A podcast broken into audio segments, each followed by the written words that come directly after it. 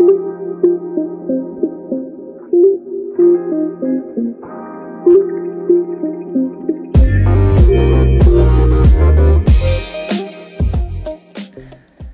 好，听众朋友们，大家好，我是仙儿。我是老周，这是我们频道的第一次节目，不如我们以快问快答的形式做个自我介绍吧。好呀，好呀。我们现在在哪里？纽约，性别？女，几岁了？三十一。哪里人？上海人。婚姻状况？单身。工作几年了？七年。减压方式？瑜伽、冥想。屁嘞，明明是喝酒，太假了。就这样录下去好吧，我们。听众朋友们，那如果你们对三十加的职场叱咤风云、苟延残喘、情场春风得意、无人问津、在外独当一面、一夫当勇、在家厨艺精湛、番茄炒蛋的两位奇女子傻妞感兴趣的话呢，请关注我们的频道。那仙儿，你跟观众说说我们认识多久了吧？哎呦，那这个说来话长了。你看，我们是小学同学，又是初中同学，那么就九年制义务教育九年了。对，我们又上了一同一所高中，对吧？然后我高中读了一年，然后我去了日本。后来呢，老周，我知道你是去了新加坡。那几年以前，我们又相继来到了纽约，所以差不多人生的三分之二都在一起。对对对，那可难得了。那老周，你要不要说一说你现在在纽约做什么？我在纽约现在是做咨询，我的客户都是些银行，平时我就是帮他们处理一些建模啊、data science 方面的工作。哦，那你每天比如说是具体做什么呢？其实做咨询这一行也没有嗯非常 typical 的一天，基基本上就是 client 在哪里我们就去哪里，我们叫它 on site。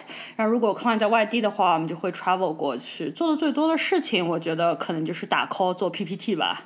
你就是一直要就是说去去出差，等于对。哦，那传说中好像就是说飞行里程会记得很快，空中飞人。对，那先儿你说说你都是干什么的吧？哦，我在投行工作。那我的工作呢，基本上就是说是给客户设计一些能够符合他们要求的金融产品，然后呢，呃，并且保证这个产品能做出来。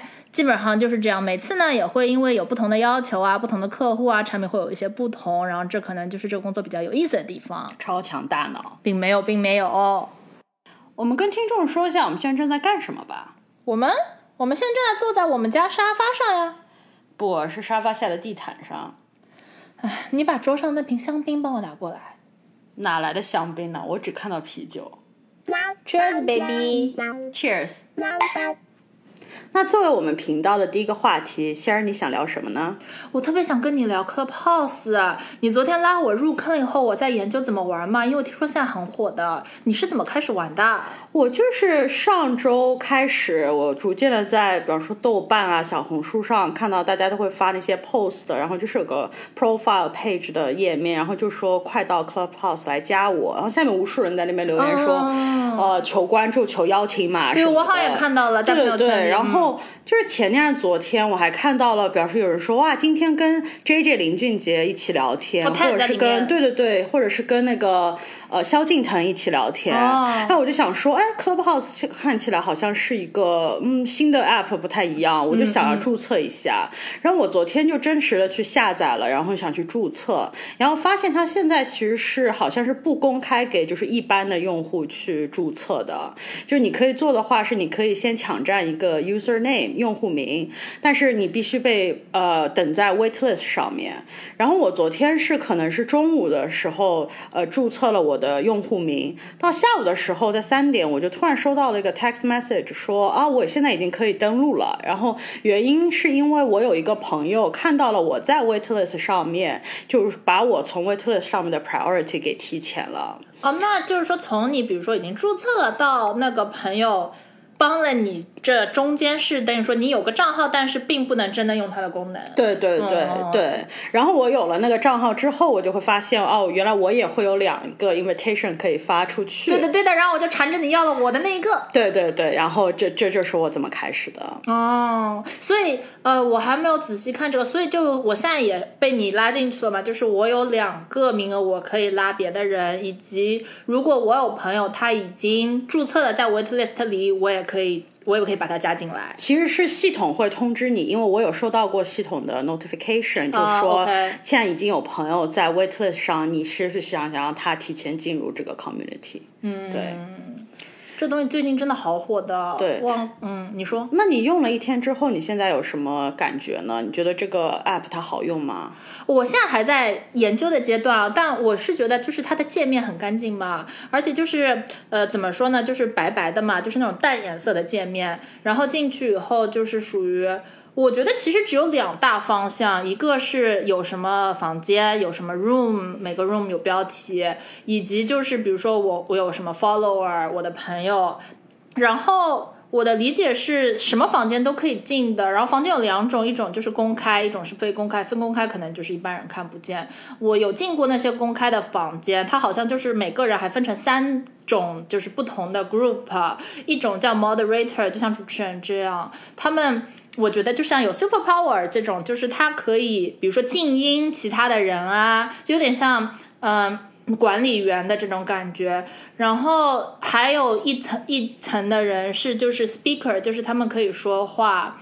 然后还剩下的就是有很多就是纯听的人，是不是叫 listener？还是不知道是不是这个词？嗯，纯听的人，然后就有点像。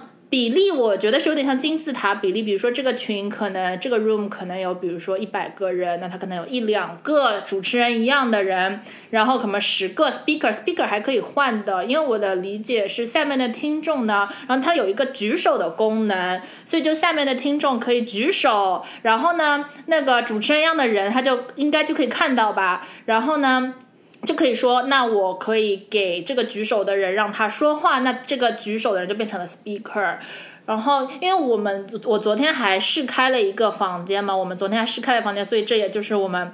想看一下它的规则，大致很简单的功能，就一共就是这样。对，也没有那种打赏啊什么的。我补充一下，就我还注意到，就是我进过一些比较大的房间，所以我觉得它在那个 audience 或 listening 当中，其实它还是有一个分级的。嗯，就是它会就是有两个 section，中就是除了上面 moderator speaker 下面的话，会有一个就是哪些 audience 是 connect to the speaker 的，就是是他们直接的 network 里面的。Friends，再下面的一层 audience 可能是更更大更的普罗大众，就是可能说是被这个 room itself 吸引过来的。也就是说，就是当有人举手的时候，其实你可以看到说，呃，这个举手的人，他比方说是一个你已经知道的人，是一个跟你有 connection 的人，还是一个是你其实不不认识的一个陌生人。我觉得他的 algorithm 的想法可能就是因为这是更大的一个信息嘛，就是说 speaker 的。比如说认识的人，那他们可能就是会，呃，怎么说发言的质量会差不多啊，或者怎么样怎么样？否则的话，主持人就不知道下面主持人不可能认识下面每一个人嘛。对，嗯，这还蛮聪明的。对，那除了我们昨天开的那个房间，我们大概聊了可能一到两个小时。对的，对的，还真的后来就有人来。对对对，我觉得特别兴奋。对，除了那个以外，你一般你会进一个房间多久啊？我真的就是。几分钟，因为我可能是因为我刚开始玩，我昨天才被你拉进这个 app 嘛，就是更有一种想知道它怎么玩，然后大致就是想大致各个房间是在干嘛，还没有确实真的说要认真的听一个很大的 topic。你呢？我也差不多，就是可能就是现在还在一个 shop around 的阶段，但是。你觉得很多人说这个 app 很 addictive，就是大家 spend 在这个 app 上的时间很多。你觉得你它有就是让你更想要在上面花时间吗？我现在有，但是我不是很清楚，是因为真的就是任何 app 刚开始玩都很新鲜嘛。因为毕竟就是有好多好多 room，而且我听说，因为最近我听知道它很被突然就是又又火了一把，是因为 Elon Musk 就是有帮他推广，然后就是有很多新的 influencer 或者明星，像像老周你刚才说的明星也都去进驻，我觉得。嗯，就起码在这一阵，可能就会有更多的好玩的那种 topic 啊什么的。对，哎，那那刚才先你说了它的呃房间那个功能和它的一个 network 的一个功能，嗯，那你有关注过它的，比方说它的就是可以搜索一些 club 啊，你可以加入一些 club 之后成为就是某一个 club 的成员这个功能吗？啊，这个我有看到，但我想问你啊，那个 club 是。一个就是说跟房间有关的还是没有关的，因为我的我的理解，它的房间是像月后积分一样，就像 Snapchat 一样，就是呃那个 room 开完就解散了。那 club 是会解散还是 club 是永久的？所以它其实是就是给 algorithm 更多的一个信息，就是你在每个人的首页，我呃觉得看你看到的推荐房间列表是不一样的。除了你可能会更容易看到一些你的朋友正在加入的一些房间以外，嗯，你也会看到一。些你加入的、你 follow 的 club，他们现在正在主持的一些，我喜欢音乐啊，或者我喜欢体育啊。我听说现在就是 NBA club 就是很火嘛，是个大 club 是吧？啊，我懂我懂，我还没有加 club 呢。你有什么好的以后推荐给我？好。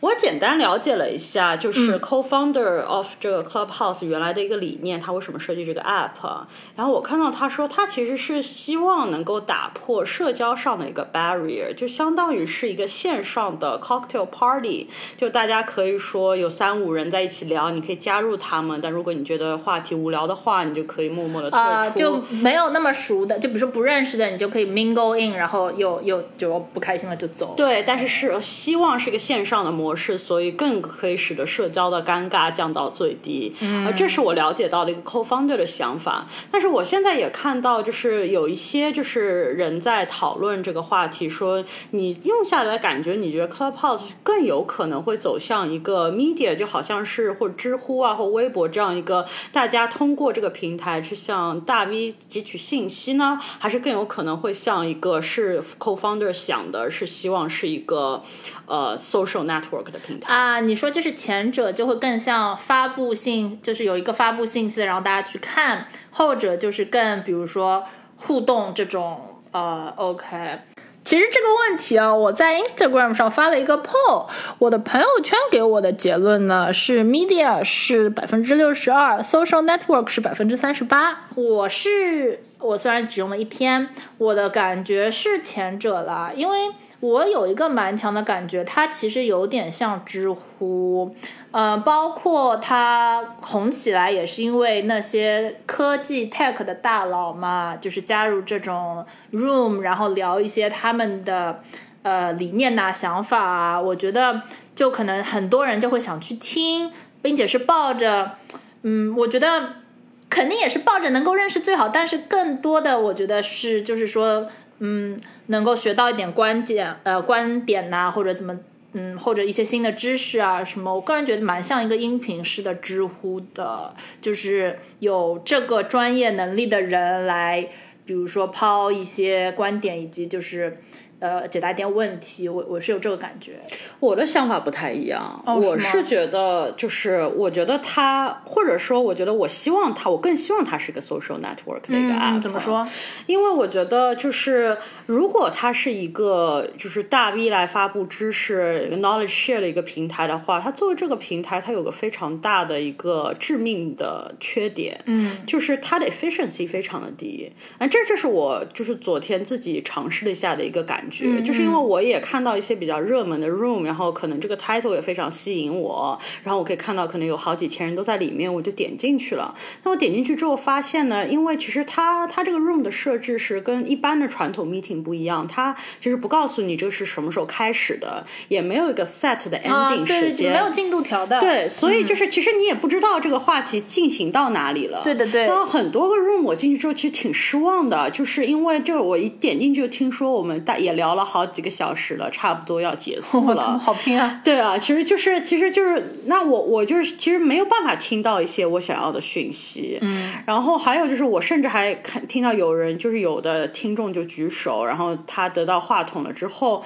他就提了这个问题，他说：“啊，主讲人，你能不能够把你刚才所讲的一些重点，再重新给一些刚进来的人再捋一遍？”我就要一个什么 meeting minutes 这种，然后要一个 summary。对对，但是。我我可以感受到，对于那个主讲人来说，这可能是个非常不 efficient 的利用他的时间的方法。但从我一个 audience 的角度上来说，我觉得 efficiency 可能是我对他成为这样一个 media 最大的一个 concern。嗯，我懂你意思，就进去比较没头没尾嘛，然后你都听不完整场的到底的观点到底要讲什么。对对对，interesting。那你是觉得，那你是觉得，比如说 social network 这种就会像。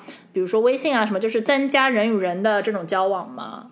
对，这是一点。然后同时，他可能我其实还有一个想法，就是 networking 有两种嘛，一种是你想跟你的 close friend stay connected。嗯。which 我觉得他是也是可以做到的，就比如昨天我们开了个房间，就是很多朋友，其实我们也好久没聊了，但突然因为这个 app 就 stay connected。但是我觉得它可能还有另外一个用途，是因为如果你倒回去想说，呃，cocktail party 的话，它其实那种 networking 是个 network expansion，就是你是希望通过 cocktail party 去认识更多的人的。嗯，然后我觉得线上的话，可能是更希望打破它原来的限制，因为如果你去一个 network event，嗯，可能还是比方说某一个 industry 或者是某些 connection 才才会聚集到一个点上。那线上可能就是更打破那个界限，嗯，所以它可能可以也可以成为一个 professional network expansion 的一个平台啊。OK，因为我知道其实。有可能是因为现在 initial 的用户是有些 buyers 的，majority of them 他们可能都是在加州的一些 startup 啊、VC 啊那些，就是成为主要的用户。所以现在有一些比较红的房间，其实呃有成功的案例，他们可能就是一些 startup 上去向 VC 来 pitch 他们的一些想法。啊，就变成那种 speaker，每个人举手就说我有个五分钟的大 pitch。对对对，然后这样的也就是如果说是可以用。这样的平台做这样的一个商业的一个 pitch 的话，有可能会那种逐逐步发展成可能一个 professional networking expansion 这样的一个用途。哦，我觉得这听上去其实很不错，但我觉得，嗯，就我觉得它 by design 可能有一些让我没有觉得很很非常顺的地方，是它是一个。嗯，虽然现在是 invitation only，但是你进房间还是没有什么门槛嘛。那像我的理解是，那个他房间是有个上限，就像微信是五百，他好像他的 Clubhouse 上限是五千。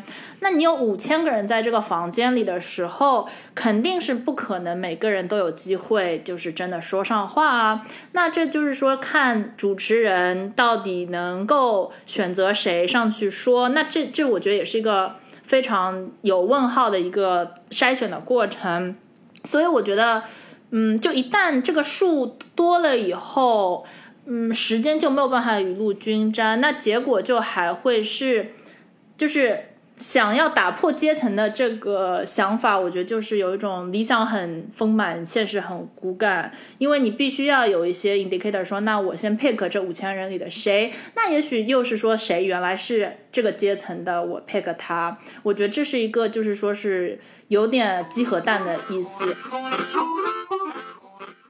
咨询界的一员，我平时对 startup 接触的也不是很多，但是我最近正巧在阅读一本，就是 PayPal 的一个 founder 他写的一本书，叫 Zero to One。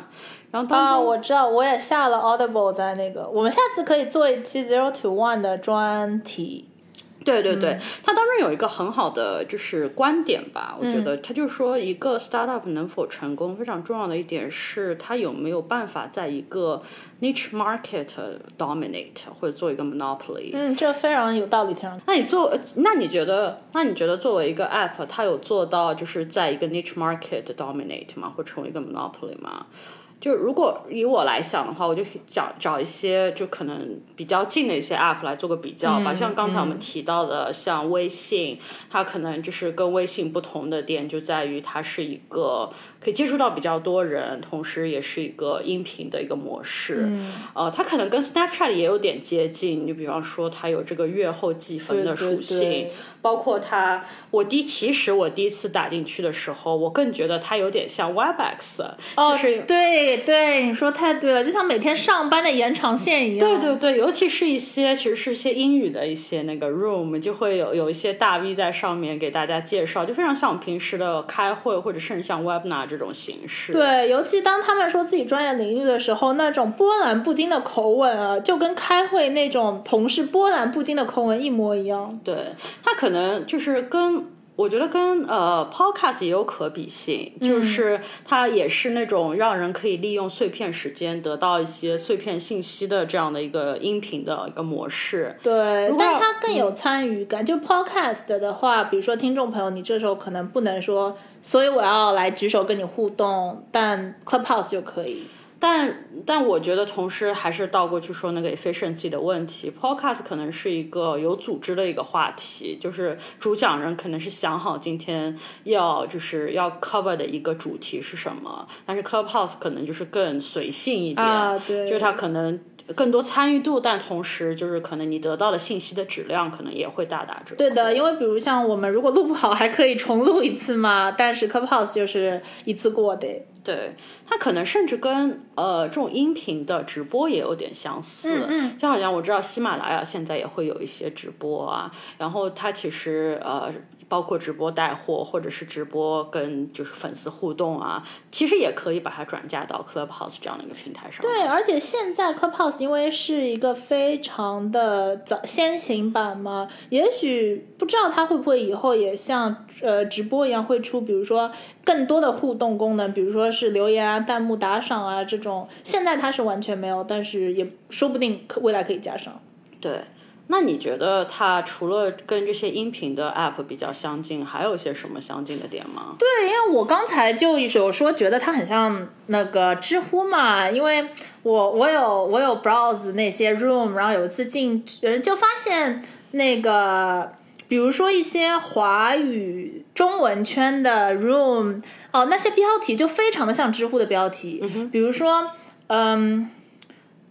到底是应该回国还是不回国啊？或者说什么两岸青年的关系啊？对对对，我甚至看到一个两岸青年，不是指海峡两岸，而是指苏北和苏南两岸。哦，真的假的？还有还有非常那种呃，比如说什么加州码农圈什么工作信息交流啊，还呃还有一些就是非常论证。呃，体的那种、那种就是论证为主的那种 room，比如说，就是说那些 speaker 说话是自带引用，对，非常的感觉知乎体，就是说这是我的观点，一二三四五，然后并且这些来自于资源 A B C D E。呃，你可以去查证，所以我说的是有种知乎体被念出来的感觉。对对对对对对，非常有意思。哎，那这这个想法很有趣，因为我也读了一些就是大家评论 Clubhouse 的 post，然后当中有一些人就说，其实 Clubhouse 现在因为是一个 limited 用户的形式，嗯，所以它有一点很像知乎当时被建立的时候，比较多的使用人群都是所谓的精英人群。对对对。但是在就是。是在这个 app 要发展到一定程度之后，它最后就下降到就是成为一个更平民化的一个模式。你觉得 Clubhouse 也会经历这样的一个过程吗？我觉得基本上是无可避免吧。而且我有看有的贴或者新闻有说，这也是一个大家诟病的点，就是说现在。很多大佬开始推 Clubhouse，然后大家都有一种哇，这个好像比较 premium 嘛这种感觉。那呃，eventually 就是用户更多了以后呢，它当然就会呃，contents 的质量会不一定说是下降，但肯定是更呃接地气吧。我们说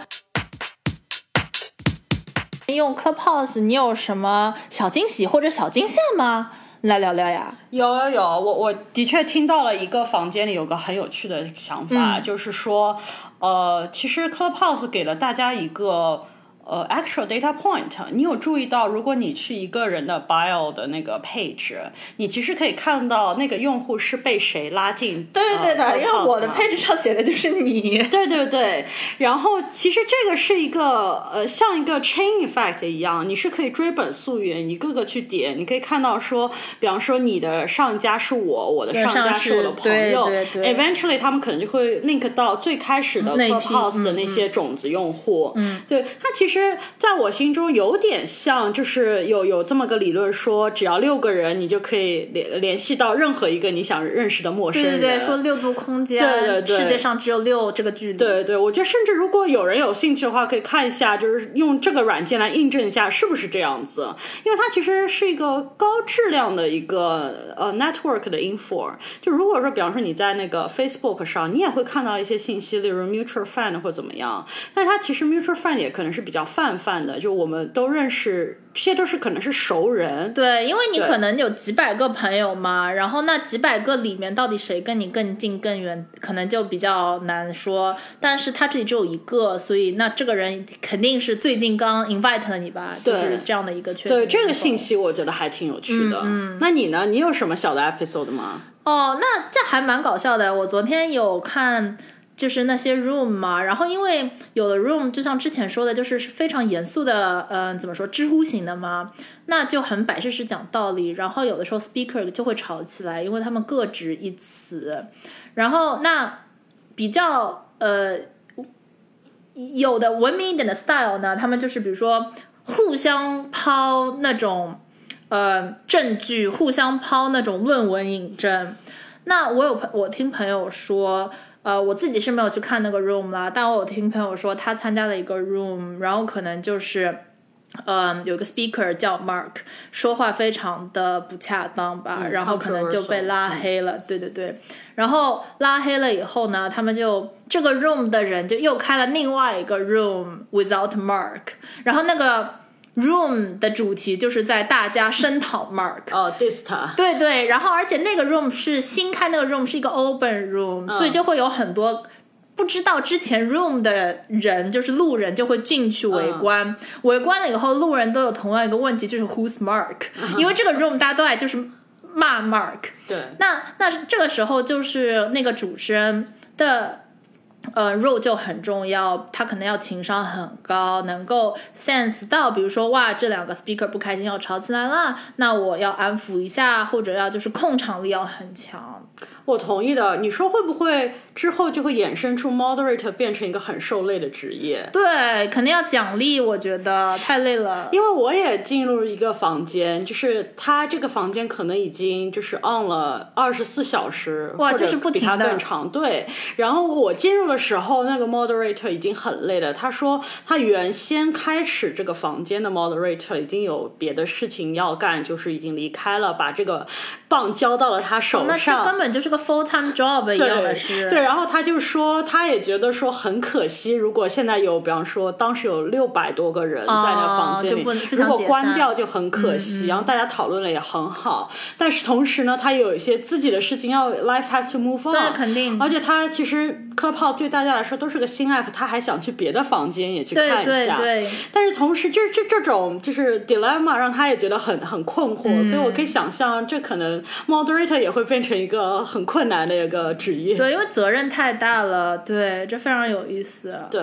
还有一个我想说的是我自己的一个小小思就是思考，就我觉得，因为我我进入了一些房间，我觉得其实大家谈论的还挺好的，有些话题我甚至觉得还就是真的是一些我没有想到的想法。嗯哼，那你觉得会不会有一个呃 copyright 或者版权的一个呃？concern 呢，就是我我举个例子吧，你觉得如果一个大型的房间有一千个人，但是可能只有十个人是 speaker，然后在这个 speak 十个人在聊天的过程，或者是他们是常驻的 speaker，在他们聊天的这个过程当中，有些好的想法、好的交流，那你觉得是这个想法，首先它能不能构成一个版权呢？如果它能的话，它是应该是被就是。这十个 speaker 所 share 的吗？还是他其实所有的 audience 因为在同在一个房间，都应该可以 share 这个 copyright？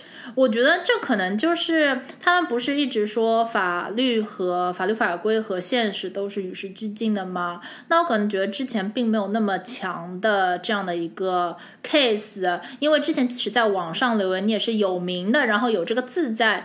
那 Clubhouse 的话，就是你就是说话而已，并且还如果呃还就是月后积分不录音的，嗯，所以并且就像你说的，如果是一个十个人一起讨论出来的 idea，那它到底属于谁，还是一个大家的共有物，一人十分之一这种，我觉得这些都是交给未来看，他能不能首先这个。首先，这个 app 以及这个模式会不会成气候？会不会有真的非常好的 idea 被孕育出来？如果有的话，我相信这相关的呃一些 copyright 啊，或者其他的一些 compliance 啊什么，都是会呃与时俱进的补上的。那聊了这么多些，你觉得你还会继续用下去吗？Clubhouse？我会，我会啊！我现在我觉得我还很非常热情，想要看一下呃不同的 room 啊，并且就是现在还有我知道还有很多就是说新的 influencer 都开始呃入驻的越来越多了。我觉得起码这一段时间会非常有意思。那一个月后，你觉得这个呃这个 app 还会火吗？那我要先让我多玩几天，然后再告诉你，你觉得呢？